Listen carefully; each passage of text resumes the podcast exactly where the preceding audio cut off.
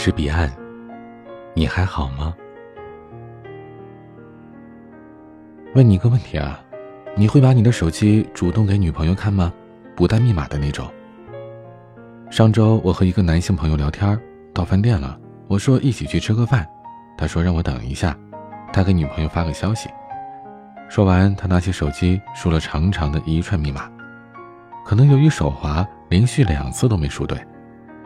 我笑话他。整个这么复杂的密码，你都不怕自己忘记吗？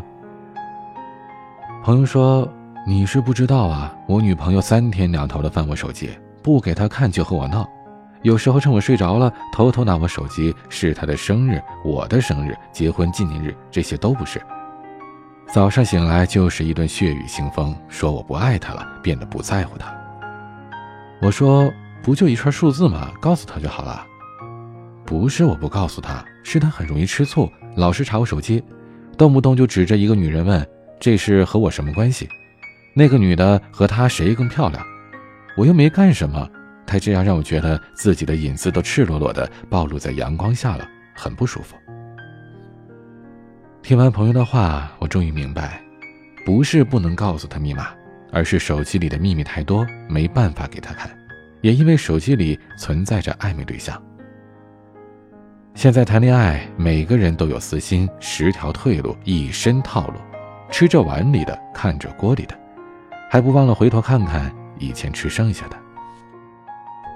我有个朋友倩倩，谈恋爱的时候是我们都羡慕的那种，父母喜欢，朋友祝福，他们之间恩爱有加。可结婚之后，他们越来越无话可说，几乎变得是形同陌路了，而这就源自于他们各自最好的朋友——手机。是啊，如今的人吃饭的时候得先发朋友圈才能开动，睡觉的时候抱着手机入睡，哪怕被手机砸到脸，醒来第一件事还是找手机。去到一个商店就是看一下有没有可以蹭 WiFi，一看手机没电了变红了，就仿佛丢了魂一样。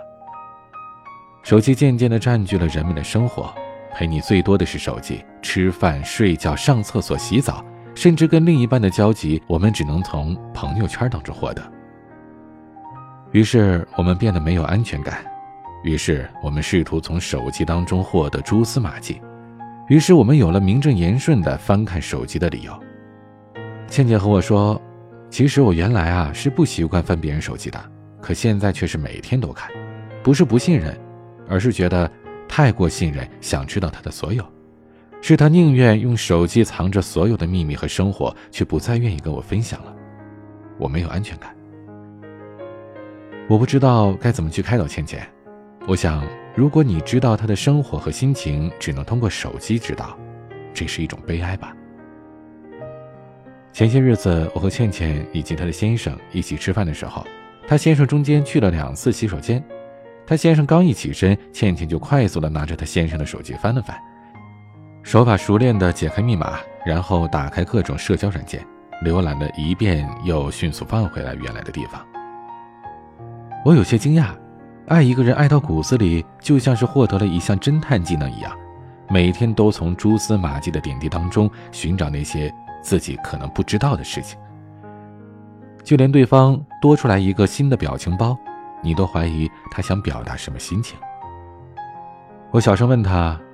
那你查到什么了吗？倩倩摇了摇头说：“我爱他，可我控制不住自己。不知为何，当结婚时，我们明明发誓永远信任对方，可到最后发现，最不相信的，就是对方。其实说到底啊，任何人之间都是需要距离的，就像小时候的你拒绝你的父母去翻你的书包和抽屉。”你知道他们是为你好，他们渴望了解你，可你还是因为这样的事情和他们大吵了一场，说你的隐私需要被尊重。其实你真的不用以爱之名去窥探他的所有，更不用以为他的手机里藏着什么秘密。你应该明白，爱是不用解释也不会发问的，所以永远不要把生活的重心放在他人身上。相爱的确不是那么容易。每个人都有自己的秘密，但除了秘密，他还有相互的真诚、勇敢，以及在一起的那份信任感。有人说，假如在结婚时夫妻双方交换的不是戒指，而是彼此的社交密码，可能会有一半的夫妻说不愿意。这是一个笑话，也希望它只是一个笑话。真正爱你的人想看一下你的手机，只是想要你那份毫无掩饰的问心无愧。不就一个密码吗？说一下又何妨？如果他是你认定的那个人，你应该给他足够的信任感和安全感。我的手机没有密码，刚好遇见的你不会查。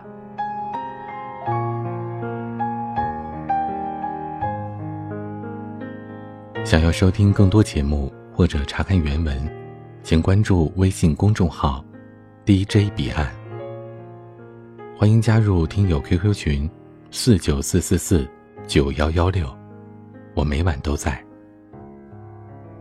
我是彼岸，晚安。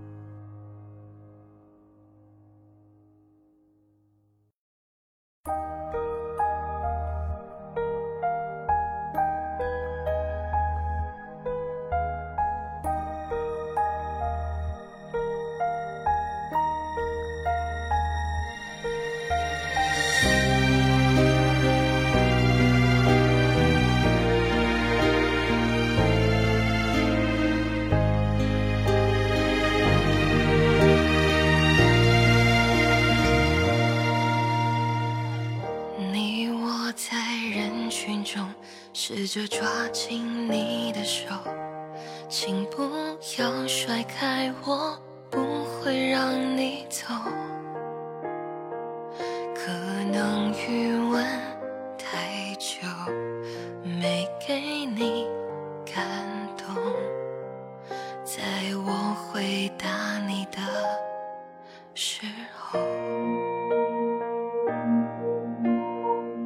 你终于说出口。我疑心病有一些重，可能因为性格对爱情不懂，不让你等太久，不让你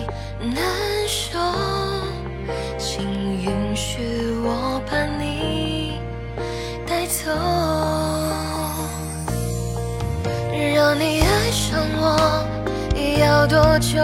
我已经爱上你，已走不动，想拉你的手，想吻你额头。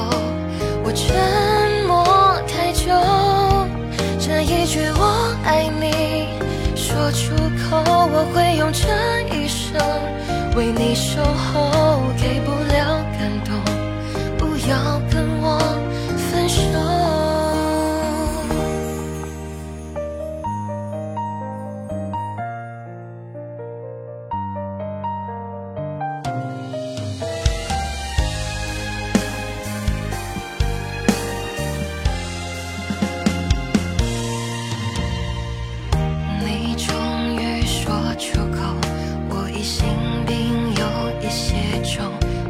能因为性格对爱情不懂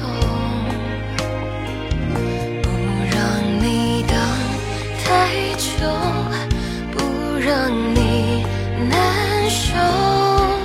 请允许我把你带走。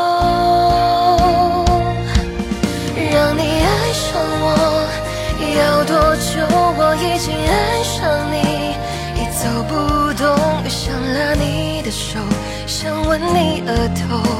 我沉默太久，这一句我爱你说出口，我会用这一生为你守候，给不了感动。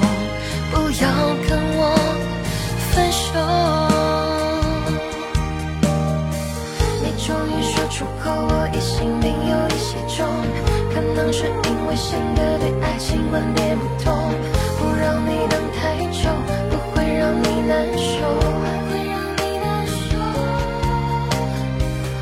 终于说出口，你对我感情也很重，不会因为我性格怪异会有所变动。这次你不能走，我不会放开手。